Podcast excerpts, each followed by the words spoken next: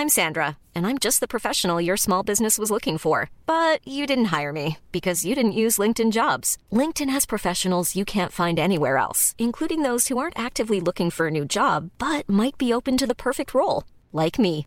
In a given month, over 70% of LinkedIn users don't visit other leading job sites. So if you're not looking on LinkedIn, you'll miss out on great candidates like Sandra. Start hiring professionals like a professional. Post your free job on linkedin.com/people today. It's that time of the year. Your vacation is coming up.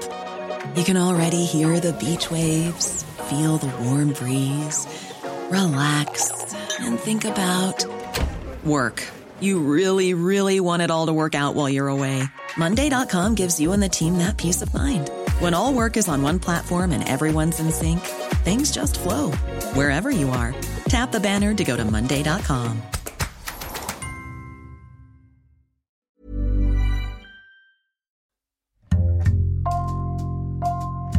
Bonjour, c'est Jules Lavie pour Code Source, le podcast d'actualité du Parisien.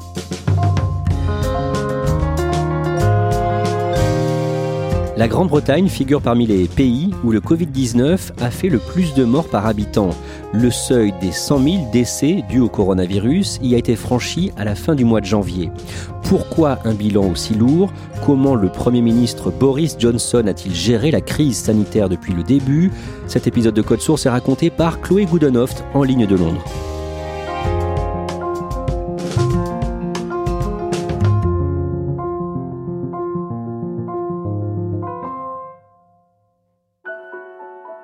Chloé Goodenoft, vous êtes la correspondante du Parisien à Londres. Est-ce que vous pouvez nous rappeler qui est Boris Johnson, qui dirige le gouvernement britannique depuis juillet 2019 alors Boris Johnson est un conservateur de 56 ans. Il a commencé sa carrière comme journaliste, notamment à Bruxelles.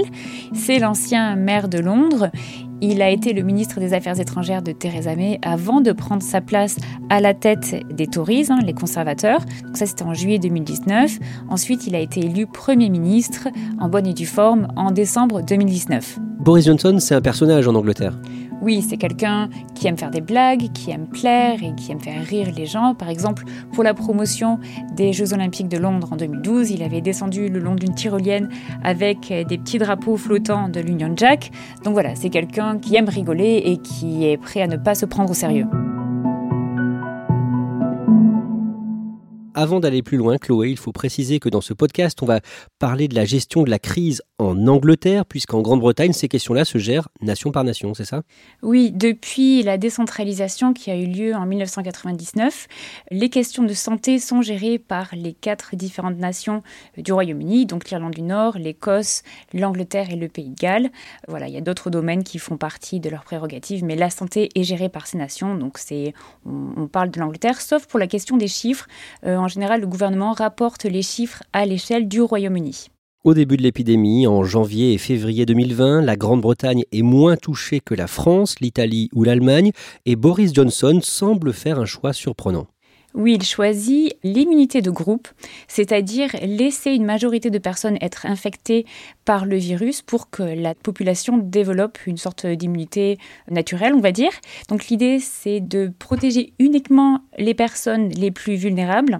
Seulement pour arriver à ce qui est cette immunité de groupe, il faut que 60% de la population soit infectée mais ça permet en revanche euh, d'éviter les conséquences sociales et économiques d'autres mesures plus strictes comme la fermeture des écoles, les, confinements, etc. Pourquoi Boris Johnson fait ce choix au départ? Eh bien, c'est parce qu'au Royaume-Uni et en Angleterre, les libertés individuelles sont très importantes. Chacun fait ce qu'il veut dans le respect des autres et surtout, on ne dicte pas la conduite que les gens doivent tenir. Donc, pour Boris Johnson notamment, c'était quelque chose de très difficile de passer ce cap. La population sera autorisée à quitter son domicile de façon très limitée. Et finalement, il décide de confiner le pays à partir du 23 mars, une semaine plus tard que la France par exemple. Oui, ce qu'il s'est passé, c'est que le nombre de décès a vraiment accéléré. En une semaine, il a été multiplié par 6 pour atteindre 335, donc ce qui n'était pas beaucoup en comparaison avec aujourd'hui. Mais c'est vraiment la rapidité qui a inquiété. Le Royaume-Uni suit le chemin de l'Italie qui était alors dans une situation catastrophique et c'est ça qui a fait changer l'opinion du Premier ministre. À la fin du mois de mars, la Grande-Bretagne reconnaît qu'elle a du mal à s'approvisionner en tests. Oui, la stratégie du gouvernement reposait aussi beaucoup sur le fait de tester au maximum le nombre de cas pour contrôler la pandémie. On promet 25 000 tests par jour, puis 250 000 tests par jour, mais on n'en est pas du tout là. À cette époque, on est donc à 6 000 tests par jour. Finalement, il faut attendre un petit peu plus tard pour qu'il y ait un vrai rythme de croisière sur le nombre de tests réalisés au Royaume-Uni. Le pays manque aussi de matériel de protection pour les soignants. Oui, ça a été un vrai problème au début de la pandémie. Il n'y avait pas assez d'équipements et le NHS, le Service national de santé, a même proposé aux infirmiers et aux infirmières des équipements qui n'étaient pas tout à fait adaptés. Certains se sont retrouvés à faire leurs propres masques de façon artisanale. Il y a même eu un problème de livraison de matériel de, de protection individuelle qui devait venir depuis la Turquie. Cette livraison qui était très attendue a eu beaucoup de retard et ça a créé un petit scandale ici au Royaume-Uni mais des hôpitaux de campagne sont montés en urgence. Oui, c'est un des succès du gouvernement britannique. L'hôpital londonien est construit en 9 jours seulement avec l'aide de l'armée et sept hôpitaux euh, sont créés très rapidement. Je tiens à remercier tous ceux qui sont sur le front dans les hôpitaux publics. Le dimanche 5 avril au soir, les Britanniques sont devant leur téléviseur pour écouter leur reine qui se montre combative. Nous vaincrons, dit-elle. Et deux heures plus tard, coup de théâtre, on apprend que Boris Johnson est hospitalisé. We're being told he's going to hospital.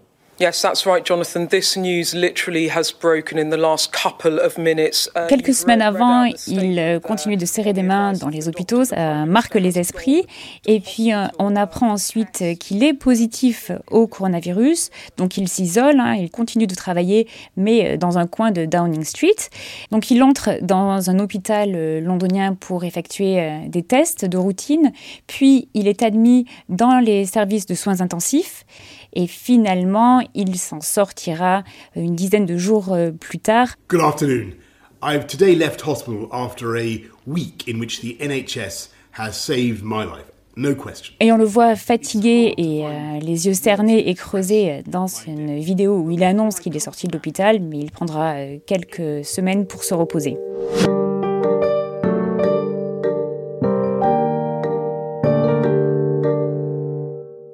Le 22 mai, un scandale éclate. Deux journaux britanniques révèlent qu'un conseiller de Boris Johnson n'a pas respecté le confinement au mois de mars. Oui, il s'agit de Dominic Cummings, c'est le conseiller en chef de Boris Johnson. En fait, il a été repéré à Durham, qui est dans le nord de l'Angleterre, alors que Dominic Cummings habite à Londres. Il était euh, lui-même malade, sa femme était malade. Il est parti chez ses parents et dans sa famille pour aller déposer son fils parce qu'il avait peur de ne pas pouvoir s'en occuper. Seulement des Anglais l'ont vu et l'ont dénoncé. Or, Boris Johnson euh, va le protéger euh, jusqu'au bout. Euh, lors d'une conférence de presse, il essaie de s'expliquer. I believe that in every respect, he has acted responsibly and legally and with integrity. Ce qui ne convainc personne, mais il restera en poste. À partir du samedi 4 juillet, les restrictions sanitaires sont assouplies. On parle même en Grande-Bretagne d'un super Saturday. Pour la première fois depuis mars, les pubs et les restaurants peuvent rouvrir. Donc pour les Anglais, ce sera la première fois qu'ils peuvent reprendre une pinte de bière avec leurs amis euh, en terrasse. À Londres, on voit des queues euh, de clients qui vont euh, faire leurs emplettes. C'est un grand moment qui a été attendu par les Anglais durant toute la période du confinement. Pendant l'été, quels sont les scénarios pour les mois qui viennent? Est-ce qu'en Angleterre aussi, on a peur de l'arrivée d'une seconde vague? On en parle, mais Boris Johnson veut rester optimiste et il explique qu'il y a espoir que l'on puisse passer Noël dans des conditions à peu près normales. il se prépare au pire, au cas en effet où il y a une seconde vague euh, du coronavirus pour l'hiver. Lui, Boris Johnson, est-ce qu'il porte le masque? Est-ce qu'il donne l'exemple sur le respect des gestes barrières? Alors jusque-là, il n'avait pas vraiment donné l'exemple, mais en effet, à partir du moment où il fait ses annonces, on le voit porter un masque dans sa circonscription euh, d'Oxbridge, dans le nord-ouest de Londres, et on commence à introduire le masque, le port du masque obligatoire dans les transports, puis dans les commerces et dans les lieux publics fermés. Un nouveau confinement de l'Angleterre est décidé le 1er novembre. Comment ça se traduit concrètement?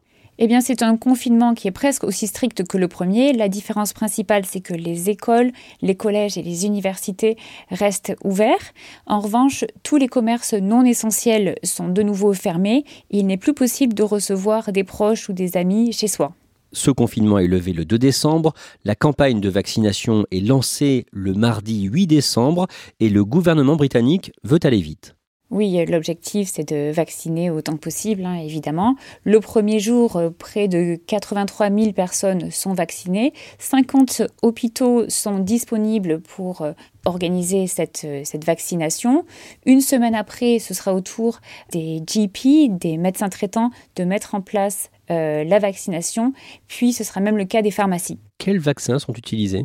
Au départ, l'Angleterre a utilise le vaccin Pfizer, qui a été le premier à être autorisé. À partir de la fin décembre et début janvier, on commencera à vacciner avec le vaccin britannique AstraZeneca. We have identified a new variant of coronavirus. Which may be associated with the spread in the southeast of England. Toujours au début du mois de décembre, un variant du SARS-CoV-2 est découvert en Grande-Bretagne. Ce variant anglais va s'avérer plus contagieux. Oui, à ce moment-là, on soupçonne ce variant d'être plus contagieux de 30 à 70%, mais ce n'est pas encore sûr et certains ont reproché à Boris Johnson d'utiliser cette excuse pour masquer finalement une mauvaise gestion de la crise.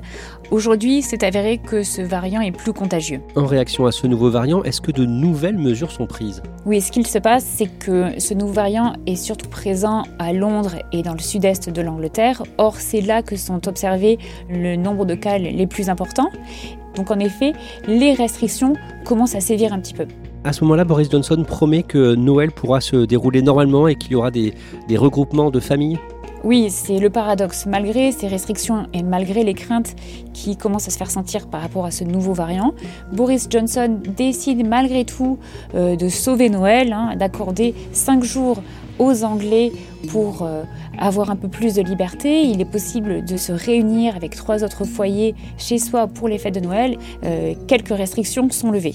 Ça, c'est ce qu'il promet le 16 décembre. Et finalement, Boris Johnson se contredit trois jours plus tard, le 19. We must, I'm afraid, look again at Christmas. And as Prime Minister, it's my duty to take oui, à cause euh, du nombre de cas qui continue d'augmenter, il utilise l'argument de ce nouveau variant pour dire que finalement, Noël c'est trop risqué dans les zones à risque, c'est-à-dire à Londres et dans le sud-est de l'Angleterre, et cela revient à faire un nouveau confinement. Donc il n'est plus possible de sortir de chez soi, hein, clairement, de recevoir des amis, et donc de fêter Noël euh, d'une manière ou d'une autre. Uh, it is with a very heavy heart, I must tell you, we cannot continue with Christmas as planned.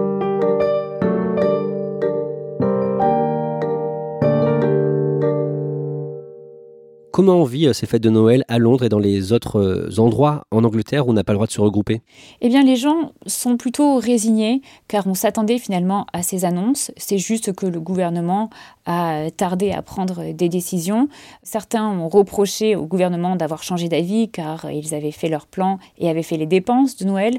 D'autres, euh, soit parce qu'ils avaient peur du virus ou parce qu'ils avaient anticipé finalement que ce serait annulé, n'avaient rien prévu de toute façon. Que se passe-t-il juste après les fêtes? Le lundi 4, les enfants rentrent à l'école. Or, le soir, Boris Johnson change d'avis de nouveau et impose un confinement plus strict qu'au mois de novembre en imposant la fermeture des écoles, des collèges et des universités. Ils étaient déjà nombreux à être confinés, mais depuis minuit, c'est le pays tout entier qui vit au ralenti. L'Angleterre redémarre un confinement drastique similaire à celui de mars. La majeure partie du pays étant déjà soumise à des mesures extrêmes, il est clair que nous devons faire plus ensemble pour maîtriser cette nouvelle variante alors que nos vaccins sont déployés. En Angleterre, il faut donc entrer dans un confinement national suffisamment dur pour contenir cette variante. Là, j'imagine que les Anglais sont surpris quand même. On envoie les enfants à l'école le lundi et le mardi, ils n'ont plus le droit d'y aller. Certains sont en colère parce qu'ils n'ont pas pu s'organiser, mais d'autres, quelque part, sont rassurés car la situation est tellement grave en Angleterre qu'ils préfèrent finalement cette option et ne pas risquer la santé de leurs enfants. À ce moment-là, est-ce que l'Angleterre a suffisamment de vaccins ou est-ce qu'on en manque comme en France? L'Angleterre n'est pas confrontée à une pénurie de vaccins. Début janvier, Pfizer confirme qu'il y aura bien les doses qui ont été commentées par le Royaume-Uni. C'est la même chose pour AstraZeneca Cela dit, à ce moment-là, est décidé de changer la posologie en fait de la vaccination, c'est-à-dire au lieu de laisser un écart de trois semaines entre la première dose et ce qu'on appelle ici le booster, la seconde dose, on change euh, cet écart à 12 semaines. Et notamment pour des questions d'approvisionnement, pour être sûr qu'il y ait un maximum de personnes qui reçoivent une première injection avant de recevoir la deuxième. Le 22 janvier, le seuil des 100 000 morts du Covid est franchi en Grande-Bretagne. Chloé Goodenoft, c'est clairement l'un des pays les plus touchés au monde? Oui, car euh, par nombre d'habitants, le nombre de morts est tel que le Royaume-Uni est en quatrième position en fait, après euh, des pays comme euh, la Belgique ou encore la Slovénie. Et en valeur absolue, le Royaume-Uni est juste en dessous de gros pays comme les États-Unis, le Brésil, le Mexique ou encore l'Inde. Le mardi 26 janvier, Boris Johnson répond aux journalistes en direct de sa résidence du 10 Downing Street à Londres et il parle bien sûr de son action face à l'épidémie. Oui, il commence déjà par présenter ses condoléances aux familles qui ont perdu des proches. Hein. Il dit qu'il est vraiment euh, désolé et il dit qu'il assume pleinement ses responsabilités en tant que Premier ministre.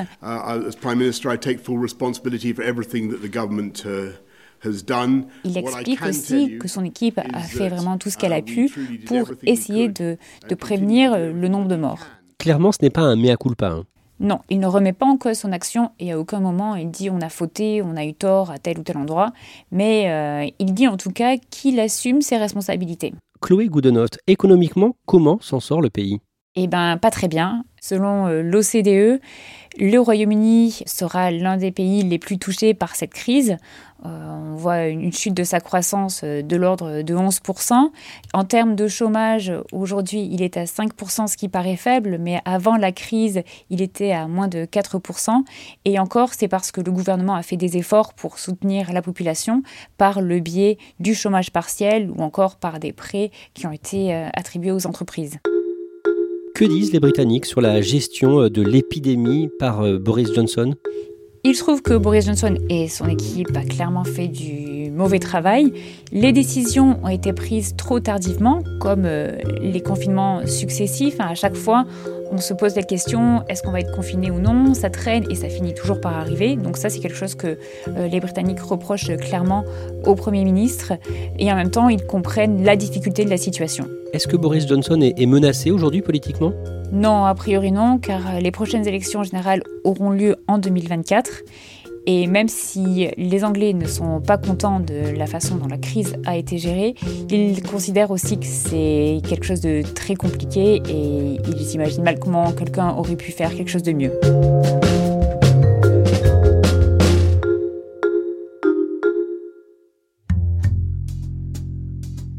Merci Chloé Goodenoft. Cet épisode a été produit par Mona Delahaye, Thibault Lambert et Marion Botorel. Réalisation Julien Moncouquiole. N'hésitez pas à nous écrire code source at leparisien.fr ou à nous interpeller sur les réseaux sociaux. Code source est le podcast d'actualité du Parisien, disponible chaque soir du lundi au vendredi.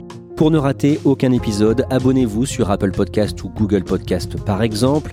Et puis si vous aimez Code Source, dites-le nous en laissant des petites étoiles ou un commentaire sur votre appli préférée.